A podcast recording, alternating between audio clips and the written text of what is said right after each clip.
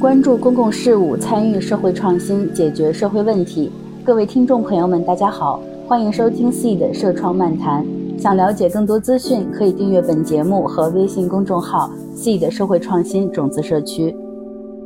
你有没有过想要伤害自己的念头？比如说，你有没有想过，就是某一天啊，什么时候去伤害自己？或者说你在某一个时刻特别有冲动，想要去伤害自己？我们一般叫照料者，我可以当那个陪伴你、支持你的人，但是我可能没有办法帮助你解决你的问题。社会工作 （social work），嗯，就很多人以为精神疾病的患者是一些情绪不太稳定啊这样的一些人，其实他们都会在影响我，就我确实有一种参与了别人人生的感觉。Hello，大家好，欢迎收听 Seed 社创漫谈，我是黄璐。今天我们请来了嘉宾二坤来跟我们聊一下社会工作和精神健康的相关话题。那节目的前半部分，我们主要会讲二坤从事社会工作的经历；后半部分，我们关注的是精神健康的照顾者，作为一个比较少被关注的群体，他们正在面临的困境和挑战。那接下来我们把时间交给二坤。我叫二坤，一名精神健康社工，然后现在也是一名心理咨询师，主要是面向于这个医院内的住院的康复者以及在社区当中的康复者，然后来进行工作，然后也会给他们的家属提供一些支持和帮助。二坤大概是什么时候开始从事这个相关的工作或者说学习的？我本科是读社工专业的。一七年大概一月份，然后开始做精神健康社工。那在做精神健康社工之前，其实我也，呃，就从事过别的领域，比如说什么青少年啊、老年啊、戒毒啊。最后呢，我还是比较喜欢精神健康这个方向，所以当时老师介绍，然后就到了一家精神健康社工的机构就业。因为就是社工这个方向，好像我们在国内选择并不是很多。就是为什么当时会想着学社工这个专业呢？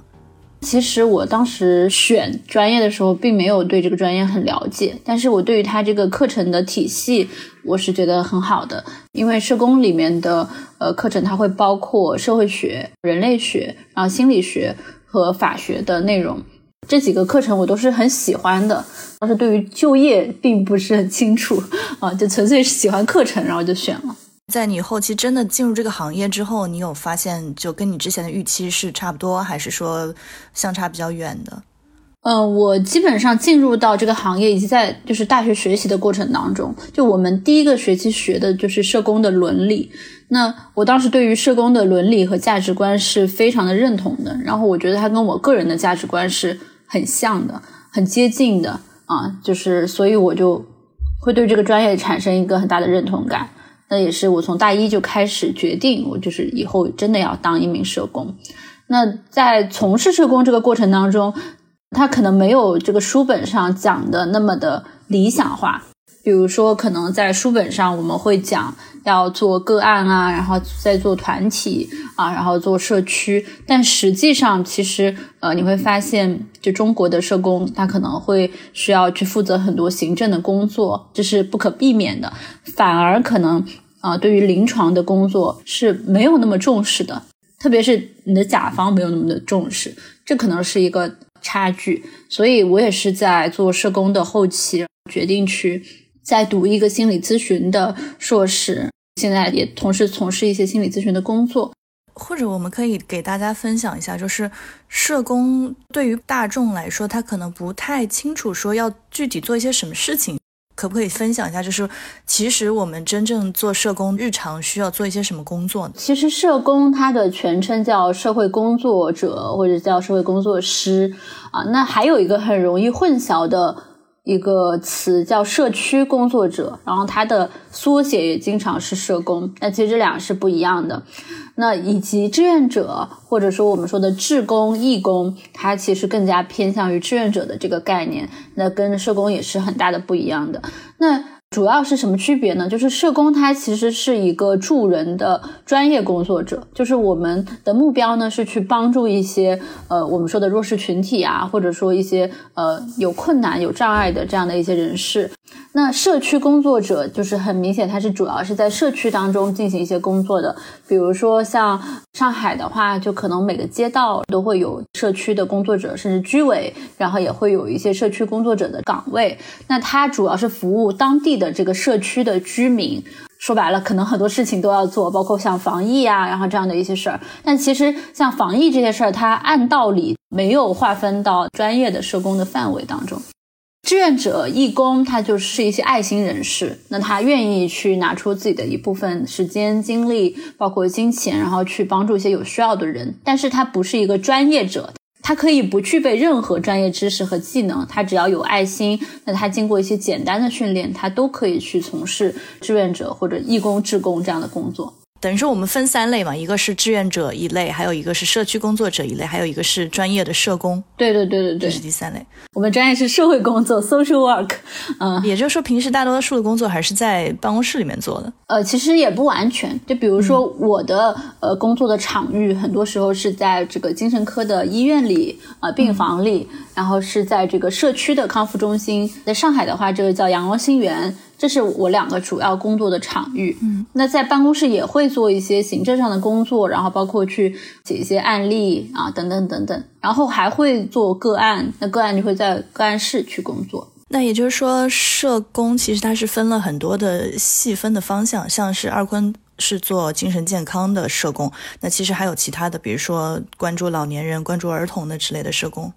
对对对对对，非常正确。就是呃，不同的服务对象，然后以及不同的场域，它可能呃都会有不同的这个就社工。比如说儿童青少年的社工，这个是针对人群的；但是医务社工就是根据场域分的啊，还有司法社工啊等等，就是根据这个工作的范围分的。嗯。但其实啊，就是国内它这个社工的体系没有相对来说没有那么的健全，就是它不会说你一定要是某一个领域的具有很充沛的知识，然后你才能去这个领域从事。比如说，即使啊你没有任何精神病理学的基础，但是如果你以前是从事社工的，或者说你对于精神健康社工感兴趣啊，其实你还是有很大的机会可以去当精神健康社工的。二坤在社工的这个职业道路上面已经做了多少年？呃，一七年到现在也蛮多年了，六年。六年时间有没有什么让你碰到过印象特别深刻的案例啊，或者说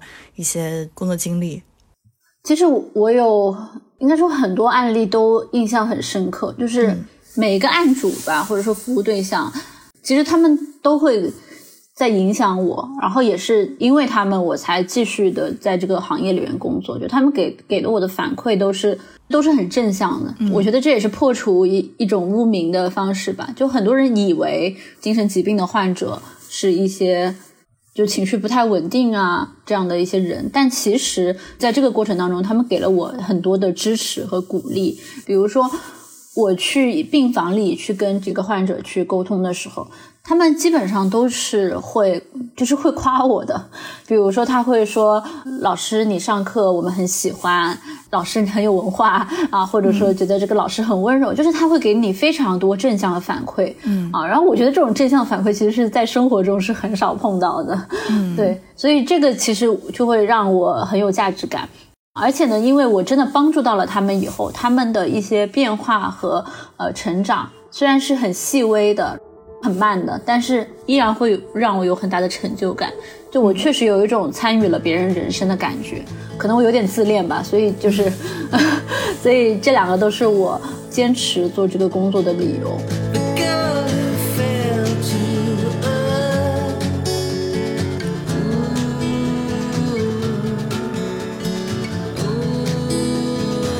我印象很深的就是。我当时是每周四会去那个闸北的精神科医院，然后那里边有一个姑娘，她是一个精神分裂症的患者，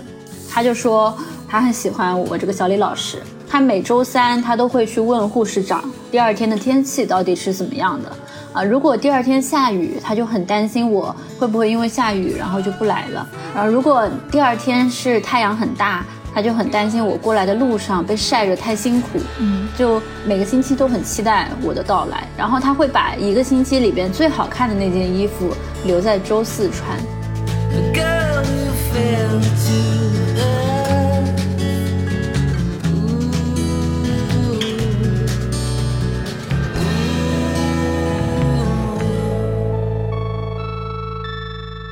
前一阵有看一个讲座，提到说，其实现在的心理咨询行业比较困难的一点是在于需求和实际的情况不是很符合。这应该是一个一个其中一个问题。我之前查到的说，二级心理咨询师是不是已经被取消了，还是怎么样？对，被取消了。主要是当时这个二三级的。考试啊，它是在这个人社部下面的一个考试，它甚至你很难说它是一个从业执照啊，就是它的这个标准是相对来说比较低一点的，所以很多人不是相关专业的，那他可能只要上一段时间的网课，然后他就可以去考了。那所以的话，就会有很多人去考这个证。上海的话，它的二级还有面试，然后全国圈的话是二级是没有面试的。嗯，所以他如果。仅从笔试去评估心理咨询师的从业的能力和水平，其实是不够的。以及二三级证其实对于伦理的强调还是不足的，所以就会引发很多行业的乱象。比如说，很多人他嗯不是相关专业背景的，通过很短期的培训。然后就去考了一个二级的证，然后他就开始从业，那他就会对可能会对这个来访者造成一些伤害，没错，所以这个是呃很不好的，所以就取消了这个证。那现在就是大家都在等这个新规。那如果是现在我们比较受认可的一个心理咨询的平台，就是 CPS 注册心理师，那这里边登记的这个心理师是很少的，所以他肯定是很不足的。很多人其实觉得自己可能心理健康上面有一些小问题，但是他不会真的走到去做咨询的这一步。他会意识到自己有这个困扰，但是呢，真正转化成为主动寻求帮助的数量是很少的，就是他们的付费意愿不是很高。是的，是的，在精神卫生领域，我们叫做求治率，就甚至他已经到了精神疾病的标准了，但是他的求治意愿也是很低的，他的求治率大概就是。呃，十分之一左右。那比如说我压力很大，然后我自己意识到自己的心理健康有一些问题的时候，我应该去，比如说我会去做心理咨询。嗯，那如果说我要去做心理咨询，一个简单的流程大概会是什么样子？它需要多少时间？周期是什么样的？包括费用，或者说有哪些渠道？这个其实，在个体上是会有一些差异的。那我这边先讲一个大概的吧。首先就是，其实很多人不知道自己具体的问题是什么啊，那他可能会先去找一家心理咨询机构做一个评估，但是呃，事实上啊，就有很多的问题是没有办法呃让心理咨询来去负责的，就是比如说，如果你评估下来发现你其实是符合一些精神疾病的诊断的，那有可能心理咨询师会建议你要去精神科门诊去就诊。那这个是比较好的一个状态。那还有呢，就是你评估下来，你确实是一般的心理问题，那你是可以做心理咨询的。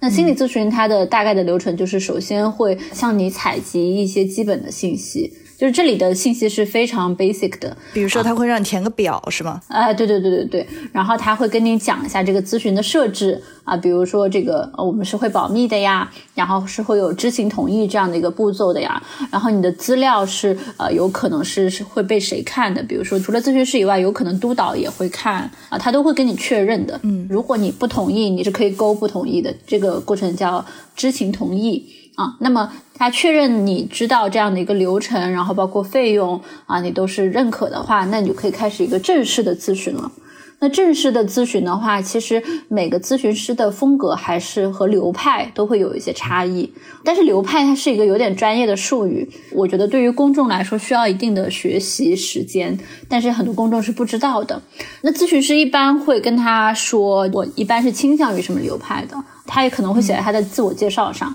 啊，他也有可能不说。那他最开始的话，就像我刚才说的，他可能会经过一个评估，比如说他问一问你最近有一些什么样的困扰啊，这些困扰是从什么时候开始的呀？你做过哪些努力和尝试啊？那这样的一些努力和尝试，为什么你觉得没有办法去解决你的问题啊？还有呢，就是你觉得你这样的一些问题还可能跟一些什么别的问题有关啊，甚至可能也会去呃评估一下你的这个自杀自伤的风险。如果你确实很抑郁的话，那所以最开始的时候我们会觉得就好像第一次心理咨询，嗯，好像没有什么用。但其实是因为咨询师是在大量的去收集你的信息，但其实他收集的信息里边也是有侧重点的。每个流派的咨询师他在收集信息的过程当中，他的侧重点是不一样的。嗯，比如说可能像家庭治疗流派的咨询师，他就会收集很多关于你家庭的信息；而如果你是结了婚的，他可能会很关注夫妻的关系啊，然后你们各自的原生家庭。如果你们有孩子的话，你们跟孩子的关系是怎么样的啊？会比较从一个家庭系统的角度去看。那么，呃，如果是 CBT 的话，那个认知行为治疗的话，那他可能就会像收集你对事件的一些看法，然后一些自动化的一些思维，包括你一般在什么时候、什么样的一个场景、什么样的一个事件上会去触发你的一些心理的活动。每个咨询师他的收集的信息也会略有不同。那如果是精神分析那个心理动力学流派的话，他可能就会去收集一些你过往的一些经历啊，包括你童年的经历啊、故事啊。嗯，那这个其实会有一些差异的啊，但是它的整个过程都是咨询师试图用一个理论的框架去理解你，去看看你是不是适用于这个理论框架去工作的。他在脑海里大概会进行一个简单的一个计划，接下来要怎么去干预你，大概要多少次？那是不是他收集到的所有的关于我的信息都是由我自己去？讲出来的，不管是填表也好，就是他所有的输出的来源都是我本人。嗯，基本上是的。如果他要向别人收集信息的话，是要征求你同意的。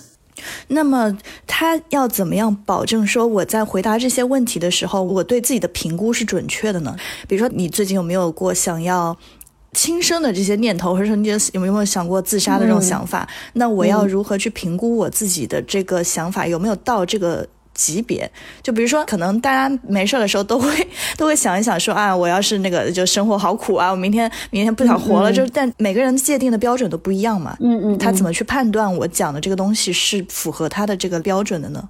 啊，他其实是会问好几个问题的，就是不是只问一个问题。就比如说，他可能会问你有没有过想要伤害自己的念头。最开始只是个念头，比如说，就像你刚才说的，可能念头很多时候我们都会有。那接下来他可能就会问你，那你有没有想过有一个冲动要去实施这样的一个嗯念头，或者说你有没有一个计划想要去伤害自己？比如说你有没有想过，就是某一天啊，什么时候去伤害自己？或者说你在某一个时刻特别有冲动想要去伤害自己？第三步的话，一般会问你是不是真的采取了这样的一个行动。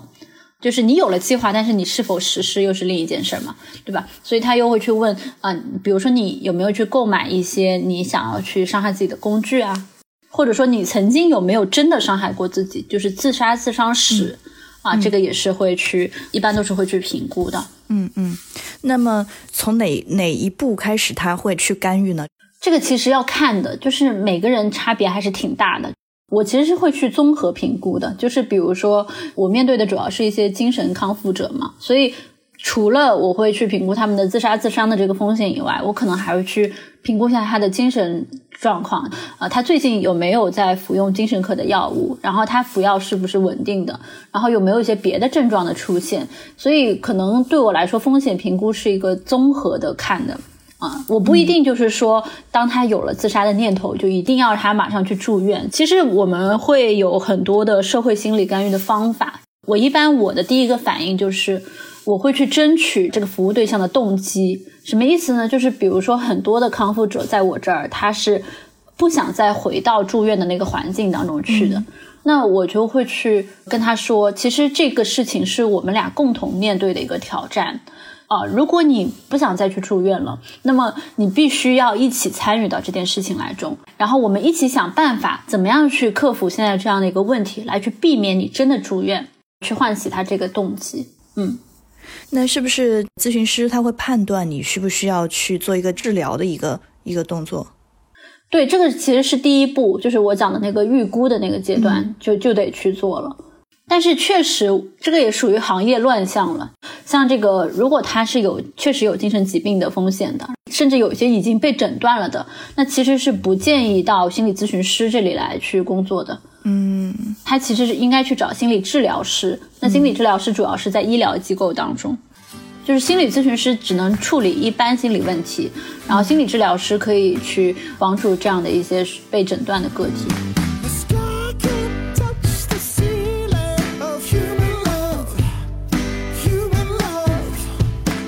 目前在咨询行业，我们国内有没有什么比较困难的？像刚才我讲供给端和需求维度上面的困难，剩下你觉得在这个行业里面还有一些什么困难吗？其实刚才从供给端和需求端这两个方面就可以延伸出非常多的问题。就比如说，为什么为什么我们这么缺乏精神健康人才、精神卫生的人才？背后也是有很多的原因的。培养一个精神科医生的话，这个周期是非常非常长的。然后心理治疗的话，现在呢，呃，其实国内的话，现在临床与心理咨询的专业开设的又很少。真正的心理治疗对口的这个专业啊，叫临床与心理治疗或者临床心理学这样的一个专业是开设的是比较少的。就我们比较常听见的那个专业叫心理学，就 psychology 啊，那这个专业可能是比较多的。但是心理学的学生不代表他能够去做心理。治疗或者说做心理咨询，所以其实从整个人才培养的角度来说，它就已经是有很多的困境了啊。那么包括即使啊，就是他已经培养出来了，那他还可能会面临着一个流失的问题。那总的来说，其实精神科的医生的收入是属于就是所有医生当中是比较少的那一部分，比起外科啊、眼科啊啊。但是其实精神科医生临床的训练，它其实又又没有这么的容易。那是因为精神医学的这个问题，它很多的是从他的这个症状出发啊，就是我们没有办法通过看他的片子，或者说就是光验个血就能够去给他下一个诊断。很多的时候都是要靠医生的去面诊，所以他必须要积累很多的这样的一个临床的呃实践的经验，然后去。了解这个疾病，然后了解这个症状，而且精神医学它真的有太多的不可知的部分了。就是我们对于它的病因啊，包括预后啊，其实都会有很多的科学的角度来说，就是还没有得到解答。包括药物，其实现在的精神科的药物，它的疗效什么的也没有那么的好啊。比如说精神分裂中的阴性症状，它就很少的药物可以对它起作用。从这个需求的角度来说。国内的话，它还有个地区之间的一个不平衡，但是其实精神健康的问题又跟这个社会经济因素，它也是有很大的相关性的。就比如说，它可能会跟贫困，然后会跟受教育程度啊，包括当地的这样的一个社会支持的资源等等，它是相关的。所以，往往你可能会发现，就是那些越是困难的地区，它可能需要更多的精神健康的资源。但是，往往它这个地区就是相对的这个服务的供给又是更匮乏的，就是这个行业的问题是实在是太多了，挑战实在是太多了。而且，像可能经济稍微匮乏一点地区，他可能自己意识不到他需要去做，他可能想都没有想过。而且，尤其是想到说做心理咨询这件事情，他可能会觉得是，比如说一次咨询就好几百块，甚至上千块，就是很贵很贵。对对，对他其实会给大家很大的压力。嗯，是的，而且。这个东西我不知道现在医保对它有什么，它是被纳入医保的，还是有什么商业保险可以做这些？哦，它现在在一些地区心理治疗是纳入医保的，比如说像上海啊，然后江苏啊，然后可能广东啊，然后它的心理治疗是纳入医保的。但是其实就像我刚才说的，很多的那种就稍微欠发达一点的地区，它可能当地的连三甲医院都不一定有心理科。嗯。他当地的那个资源是非常非常匮乏的，比如说从小到大的这个学校里边也不一定有心理老师，农村的精神健康，然后还有就是呃偏远地区、欠发达地区的精神健康，其实是一个很重要的一个挑战吧。就是但是一时半会儿也可能很难去解决，因为像我小时候，我是从小学一直到大学本科都是在国内上，就是我从来没有听到过说学校里有什么啊精神健康这个咨询室这件事情。我不知道现在可能稍微好一些，现在可能有一些私立学校或者公立学校开这个课。那国外是一直有这个东西存在的，是吗？基本上都是有的。相对来说，因为国外的它那个人力资源也会更充足一些。就比如说，可能医生啊，然后治疗师、咨询师都会更多一些啊，还有很多学校有社工，这些行业都是属于这些年才发展起来的。那其实我高中的时候，我高一的同桌他当时就是呃抑郁症的。对，然后他后面还休学了一段时间，嗯，然后我没有觉得他在学校里面有得到什么真正的帮助。学校对他的处理就是你可以休学，这些岗位如果说之后慢慢的开发起来，其实对这个行业，包括从人才培养上面是一一个好的事情。是的，是的，是的。其实人是很重要的，在这个行业里边，嗯，对，而且现在我发现逐渐有一些企业。包括一些公司，他会给员工提供一些心理健康支持的这些课程，这个叫 EAP，就是员工心理健康的这个服务。据我了解啊，它一般是在一些比较大型的企业里面可能会去配备，然后可能以外企，然后还有国企、央企为主。二坤，你作为一个从业者来说，你觉得平时会有一些压力吗？我的压力其实跟我的工作内容没有太大的关系。我的压力主要是经济压力，所以就是做支持者这件事情上面没有什么太大的压力，反而你觉得是一些有一些正向的回馈的。对，可能以前是有的，比如说可能我在还是比较新手的时候，然后我可能会就像刚才说的，容易过度的卷入啊。但是当时我的督导给了我很多的支持，所以这也是为什么就一定要找一个督导，他会帮助你去处理这部分的东西。那么，如果说一个普通的人他想要成为一个咨询师，他应该通过一个什么样的路径？其实有一个很离谱的建议，但是其实是最靠谱的，就是考一个学历，读一个学位。对对，读一个学位。他需要什么相关的背景吗？就比如说，他需要有医学生的背景吗？如果是考研的话，好像不需要，不一定要考精神医学啊，你可以考心理学、心理学相关的。有的学校也开了临床心理咨询的专业，是可以考的。但是他是可以凭借这个学位来就业呢，还是说他后续需要像律师一样去另外考一个证？啊，因为现在还没有这个证嘛，所以就学位，我觉得是目前最靠谱的东西之一啊。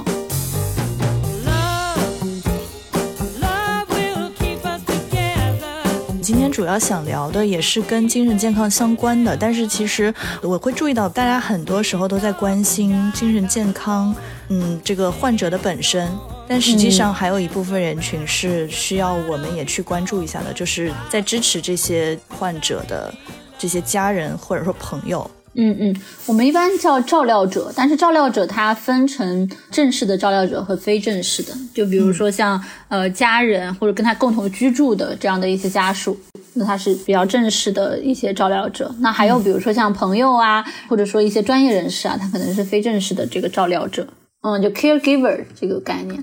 那不管是支持者还是照料者的话，他们都是非常重要的，因为其实有可能就是他们是比。咨询师更要了解当事人的这样的一个情况的人，他可能是亲人，然后好友，然后跟他有很深的连结，所以他会比较清楚他的状况。那其实对于他们来说，你的陪伴和支持是非常非常重要的。呃，我们可能不用期望说。我的陪伴和支持，或者说我的帮助，能够帮他去完全解决这样他所面临的这个心理困扰或者说心理问题。但是，其实你的陪伴和支持就是他的一个社会支持系统。你就像一张网一样，当一个人想要去坠落的时候，其实你是可以把它网住的。所以，我们每个人对于身边的这样的有困扰的人来说，都是都是很重要的。嗯。I feel like I'm out of my mind. It feel like my life ain't mine. Who can relate? Woo! I've been on the low, I've been taking my time. I feel like I'm out of my mind. It feel like my life ain't mine. I don't wanna be alive. I don't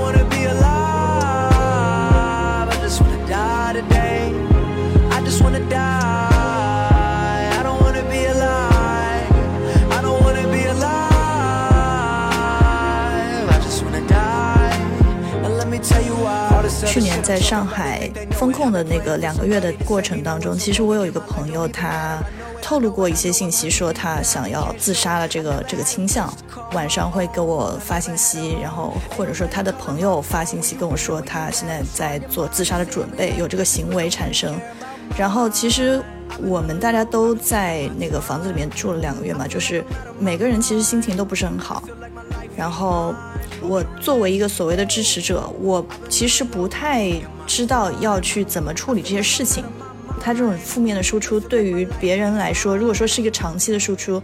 其实对别人来说是一个很大的压力。比如说，我会担心他哪一天真的做了一件对自己伤害很大的事情，我可能没有办法去承受这件事。所以当时我就做了一个动作，就是我打了中国的一个自杀热线。比如说你在各种社交平台上面搜索“自杀”两个字，它会跳出来一个警示，就是说给你一个电话，就说希望你通过这个电话去寻求帮助。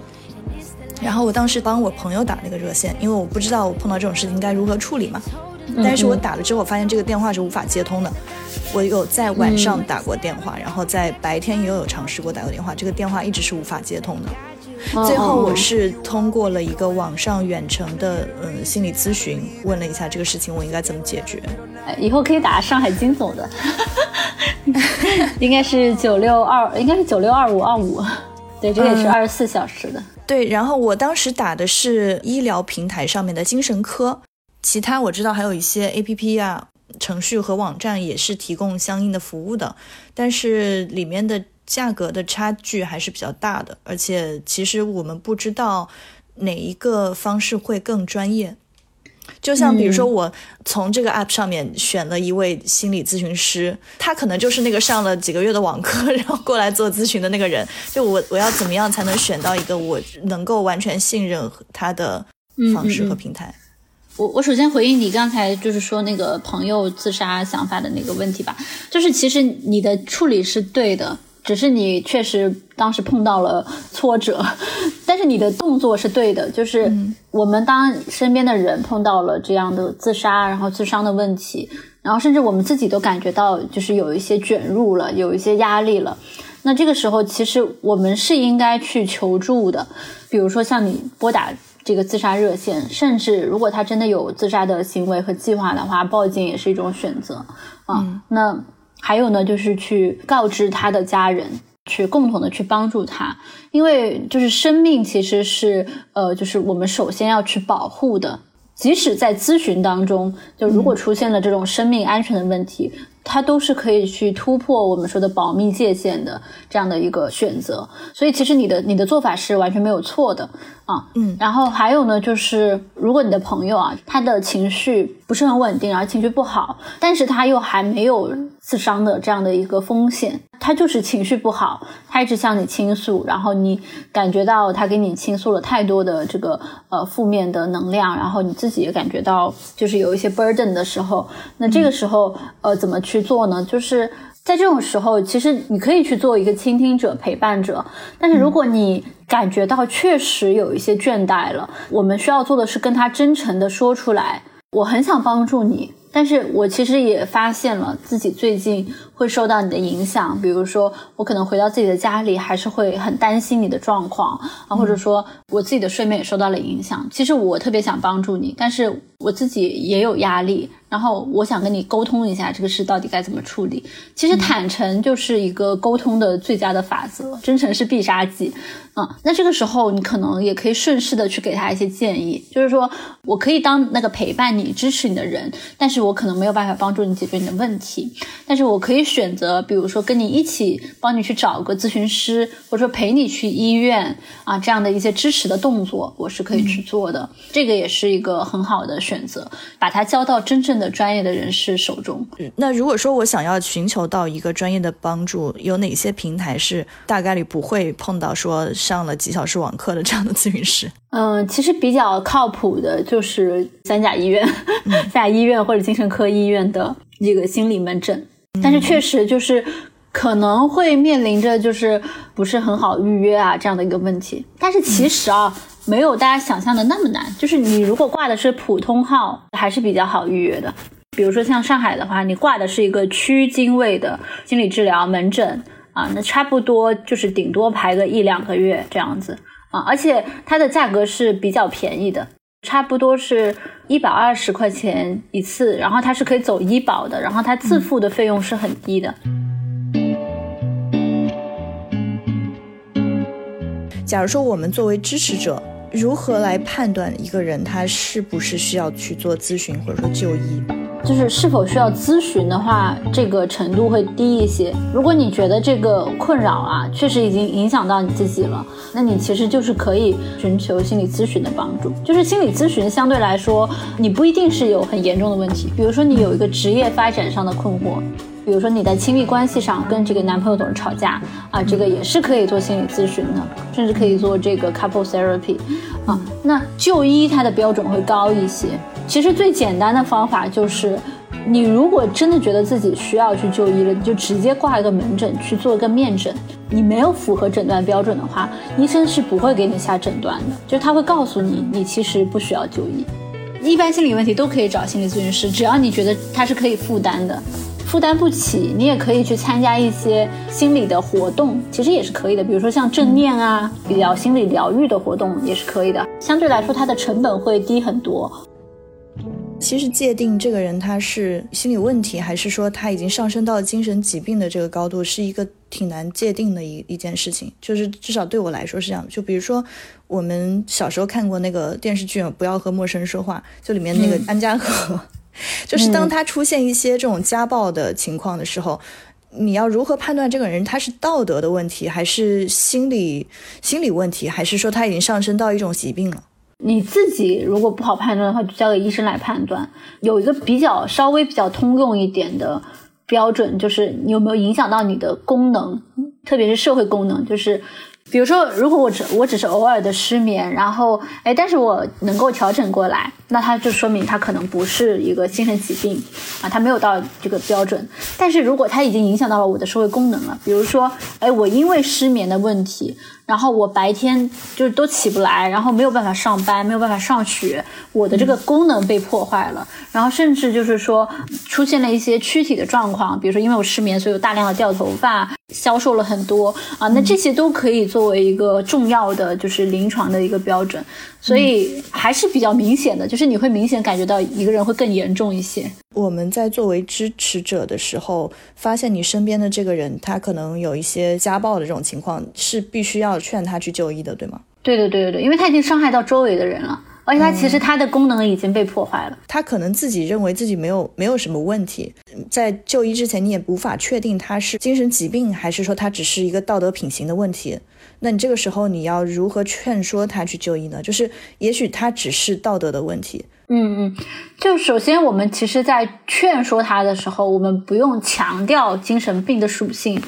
因为这样的劝说就是处在一个污名化的环境当中，社会环境当中是很没有人愿意的。就比如说你走在路上，然后你觉得说，哎，你好像情绪很差，有可能是精神疾病，可能你要去看医生，就人家就会觉得你是在骂他。因为就大家觉得精神疾病是一个就是辱骂人的词，当然这个这本身是一个污名和歧视，所以我们很多的时候劝人求助，我们是可以从他的困扰出发的。比如说，如果你有一个朋友真的很抑郁，你可以从关心他的身体开始，比如说问他最近睡眠怎么样啊，你的你吃饭怎么样。那他可能会说，他最近总是睡不着，然后睡不好，然后醒得很早，然后这个吃饭的话没有什么食欲，然后你就说，哎呀，好像你确实瘦了一些，瘦了很多，然后感觉你的精神不太好，然后你就主要就是表达你对他的关心和关切啊。那接着你再说，呃，其实我有一些别的朋友也有类似的体验，然后他们是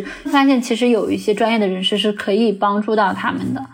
啊，我们不强调他是病，而是说去帮助他解决他的困扰，这个角度会稍微容易沟通一些。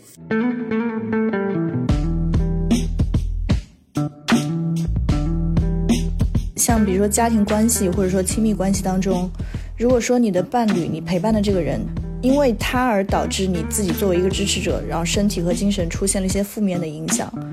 然后你要怎么样判断你？需不需要继续陪伴？因为有的时候可能这些影响是会对你的人身安全有有一些威胁的。其实，首先我们需要去讲的就是他有没有在接受一个治疗，他现在服的药物是不是真的能够解决他的症状的？如果没有的话，那可能需要跟医生去沟通，去调整他的药物。这个部分还是比较医疗的问题。然后，甚至如果更严重一些，他可能需要去住院。那是不是要继续陪伴呢？这个问题会稍微复杂一点，因为精神卫生法有规定一个监护人，这也是为什么 caregiver 会比较难的一个问题，就是他没有办法选择不啊，因为他可能是他的监护人。监护人的话，这个问题就会复杂一些。但是就像我说的，呃，其实跟医生合作是一个一个途径啊。那还有呢，就是去关注自己的，就是就是我们说的自我照顾、自我关怀。我们可以去。用很一些方法让自己从这个照顾的压力当中稍微减轻一点，比如说你可以去寻求其他家人的帮助，虽然可能这个过程是有一些困难的，但是是可以尝试的，因为这个精神疾病经常影响的都不仅仅是他的个体，而是一整个家庭。那其实有的时候，如果你的照料压力很大的话，让全家人一起来分担可能会好一些。还有呢，就像我刚才说的，首先他的疾病管理如果做的比较好的话，那他的照料压力也会相应的减少。还有呢，就是如果他的疾病管理已经很好了，那如果这个康复者本人，就是亲历者本人，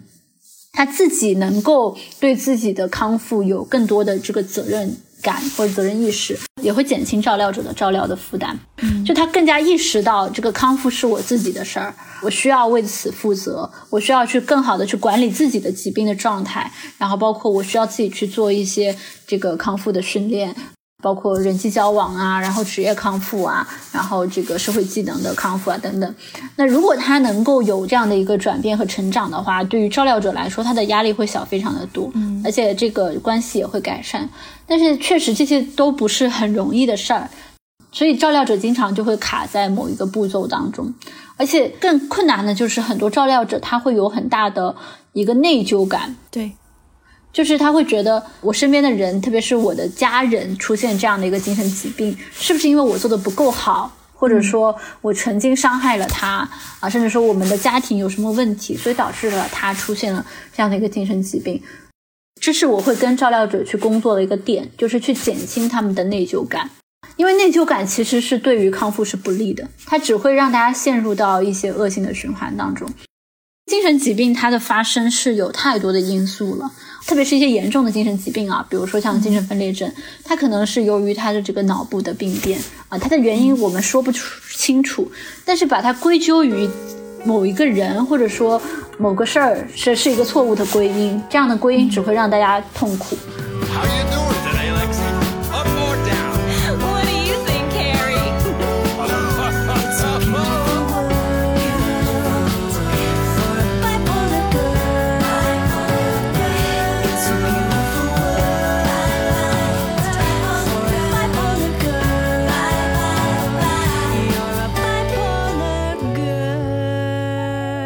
多的时候就是服药，它只是一个暂时的控制，就是它没有办法去让它完全恢复，是吗？你可以，你可以理解为就是精神疾病是个慢性病，就是你从慢性病这个角度理解，你就可以理解服药了。嗯，就比如说像糖尿病的呃患者啊，他也是终身服药的，然后甚至高血压。啊，还有很多别的慢性病，它可能都是终身服药的。但是我们对于这些疾病服起药来就会接受很多，嗯，但是对于精神科药物服起药来就很不接受。那其实它的背后，我觉得更深层次的原因还是由于我们对于这个精神疾病的污名，所以我们觉得服药这个行为意味着我是一个异常的人，或者说跟其他人不一样的人，就是这个过程会让我们比较痛苦。嗯，当然了，这个精神科的药物它的副作用也是。比较大的，很多人确实也因为这个副反应而感到困扰，但是这个药物也是在不断发展的。嗯，如果你确实被这个副反应、副作用所影响的话，你是可以跟医生去沟通的，去调整这个药物。嗯嗯，就比如说你可能服了药之后会变得一直很困，或者说是身体会变胖这样子。对对对对对，其实我们每个人都可以有一些应对的方式来去应对这个副反应。你服了药以后，你白天很困，那你可能。可以增加一些日间的活动，增加一些日日照、日晒。因为我见过很多的康复者去减减重、减脂，然后其实都取得了很好的效果。他们其实都是很严格的去控制自己的饮食，然后包括这个生活习惯。其实这点跟糖尿病也是很像的。你会发现糖尿病它也是需要改变这个生活习惯的，也是需要严格控制饮食，然后运动的。你不妨把它看作是一个开启你健康人生的起点。就是因为这个事儿，所以我我可能需要过更健康的人生，但是也有可能因此，比如说到了六十岁，你的躯体健康比所有同龄人都好。对于最后实在是无法承受这个压力而离开的支持者的角色，他离开之后，他应该怎么样去自我重建呢？其实，首先也不要感到歉疚或者内疚，就是这其实也是一个选择吧。而且，我觉得亲密关系，呃，就不管你是结了婚也好，然后没结婚谈恋爱也好，分开。都是很正常的，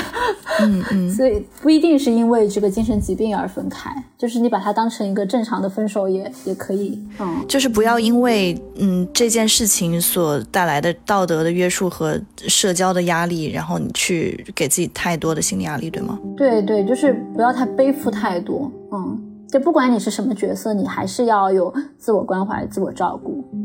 如果你自己的情绪，然后包括心理状态都受到了很大影响的话，其实你也没有办法去支持到他。对于支持者来说，有没有什么科学的渠道和支持的方案可以去实行呢？就首先正确的态度态度是第一啊，然后其二就是呃多了解一些相关的信息和知识，比如说可能从书本啊，然后一些科普的文章啊，公众号啊。然后一些科普视频啊当中去了解，还有呢就是比如说尽量的去帮助他去获得专业的帮助，比如说鼓励他去就医，包括还有比如说一些呃经济上的一些支援，然后生活上的一些支援，这其实都是非常重要的。就即使可能他最后也不一定就是说就他的心理问题、他的精神疾病得到了很大的一个缓解，但是你你做的这些所有的事情都是很有意义的。就是我们不能说因为一个结果，然后去忽略了所有过程当中的这个努力，然后以及支持。就是你们一定是因为有爱，然后才会去做这样的一些事情。所以我觉得反而不要对结果太执着，嗯，就是你依然是给了他很大的帮助的。那么如果说这个支持者他选择选择离开之后，他发现。患者他情况逐渐，不管是逐渐好转，还是说他变得越来越差，他可能会，他可能会心里会有一些负担，就是他会觉得没有办法自洽，就是因为我的离开这件事情，然后他变得好了，或者他变得差了。其实，其实我觉得这个首先还是一个归因的问题，就是就精神疾病它的它的整个病程，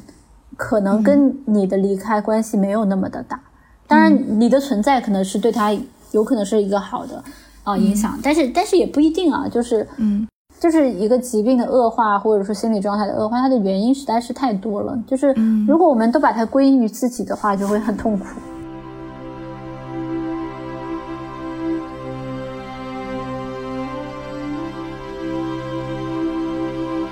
对，首先我可能要说的就是，不是你的错。如果我们做的不够好，然后也不是我们的错。如果我们。做的够好，但是依然发生了不幸的事，那也不是我们的错。我们可能首先需要关怀的是自己的内心，然后这样我们才能更好的去关怀身边的人。就是我们也是那个需要被关怀的个体。嗯，二坤有没有什么可以适当分享的关于支持者的小的故事？其实我觉得我以前自己就是一个支持者。其实你刚才讲的问题是我我我以前遇到的，应该说是我的我我小时候遇到的，就是就我初中的时候，我初中的时候我有一个同学，然后是一个男同学，然后当时我跟他的关系很好，他是属于一个比较就我们说的比较女性化的一个男生。啊，所以他当时他在学校受到了很多的排挤，然后包括校园的霸凌欺凌。但他跟我们女生玩的很好，或者跟我个别的女生玩的很好。那当时我没有很有性别意识啊，那我我就是把他当成一个好朋友在玩，然后我们可能也会牵牵手啊什么的。但是初中的时候，大家就会有一些流言蜚语，会嘲笑这样的一些关系。我当时心里也很不成熟。听到了这样的一些声音以后，我我就会有一些恼羞成怒。那有一天我突然就生气了，我就跟他说：“啊，我不想跟你玩了。”其实我也只是说说看的，但是呃，我那个朋友就一下子感觉受到了很大的伤害，他就真的不再跟我玩了。然后我的自尊也让我没有办法去低声下气的去挽回这段关系，所以就相当于我们从那一刻开始绝交了。但是其实我对于他。呃，是没有任何讨厌的情绪的。我其实还是想跟他重回友谊的，只是，只是因为我，因为我，因为我太骄傲了，所以我没有办法去，而且那个时候情商太低了，不知道该怎么去做。那后面他转学了，他转学了以后，我就发现他的情绪的状态好像更加的不稳定了。就是，反正他转学了以后，我们又在 QQ 聊了起来，然后我就会发现他的情绪好像越来越的不稳定，但是他没有给我透露太多的信息。然后从某一天开始，大概是我初二的时候，我就发现他给我 QQ 上发了大段的文字，而且这样的一些文字是紊乱的。可以理解为他符合精神分裂症这个言语紊乱的标准，但是我当时我并不知道是什么，我只是觉得好奇怪，就是他他到底经历了一些什么，而且我发现跟他变得很难沟通。然后他说他去去看了精神科，然后被诊断为抑郁症啊，当然我现在可以确定的肯定不是抑郁症，他应该是精神分裂症，但是我当时也是不懂的，我会觉得我从那一刻开始我就会有一些歉疚感。包括他其实那段时间他也有尝试过自杀，他的家庭其实可能没有给他很好的支持和帮助，所以他的疾病的状态一直都是非常的不稳定的。嗯，他可能也没有很有自制力，所以他一直都可能没有接受一个规范的治疗。那我当时就其实还就已经开始很有歉疚感了。我从那个时候开始，我经常做梦，就是会梦到他。我的梦里面就是他对我的一个控诉，就比如说我为什么要伤害他，然后我为什么没有帮助他？因为我我可能曾经跟他的关系是很好的，我是愿意去倾听他，愿意去支持他的。但是，但是我在他这种最需要帮助的时候是是没有的。不管是出于什么原因，比如说是因为我对于精神健康的无知也好，还是说我这个人就是为人处事的问题也好。我从那个时候开始，我就一直被这个歉疚感所困扰着，然后困扰了其实很多年。就我越越了解心理学知识，我就越歉疚。嗯，就比如说上了大学以后学了这个变态心理学，就是精神病理学，学了以后我就知道了他肯定是精神分裂症。然后我又去找他的联系方式，然后我就发现我再也联系不了他。然后这个歉疚感就一直萦绕着我啊，就是这样的一个负罪感，是一个我自己评价为是我。真正的当精神健康社工的一个底层的原因，当然不仅是他一个人啊，就比如说像我刚前面提到的，我高中的一个同桌，他那个时候也是抑郁症，然后也有自杀，然后包括我大一的时候，我有一个社团里的同学，他是双向，然后他也有自杀，啊，就是我身边其实有很多这样的呃一些好友，那我我可能在当时我都没有帮助到他们，这种无能为力的感觉其实是是让人特别痛苦的。所以我就开始当了社工以后，我就会发现，哎，其实我也是有很多的办法，然后或者说是技巧，然后能够去真的去干预到这样的一些人群的。然后很神奇的是，自从我开始做精神健康社工以后，我就没有再梦到过他了。就是可能在我的心里边，我救赎了我自己。抵消了我的这样的一种内疚感和歉疚感，我会想，就是说，如果我能够为这个人群，然后做更多的事情，为这个行业做更多的事情，可能就有很多的人，他可能在一开始的时候，他就不需要去经历这些。可能我的那个初中同学的父母，他就会更关注孩子的心理健康，然后或者说他一开始就不会被误诊啊，或者说他还能够接受到更好的精神健康的照护。啊，或者说就是大家都能够知道怎么样正确的去处理精神分裂症，能够有一个呃更好的康复的水平，然后包括大家遇到自杀自伤的时候，能有一个什么样的一个处理？就是我是一个从支持者走过来的人，就成为了一个专业的支持者。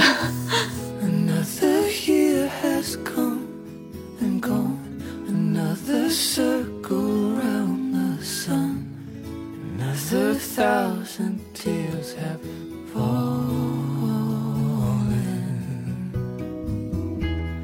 I don't ever count them cause I'm surrounded by your love. Days are never long enough. For most seasons on parade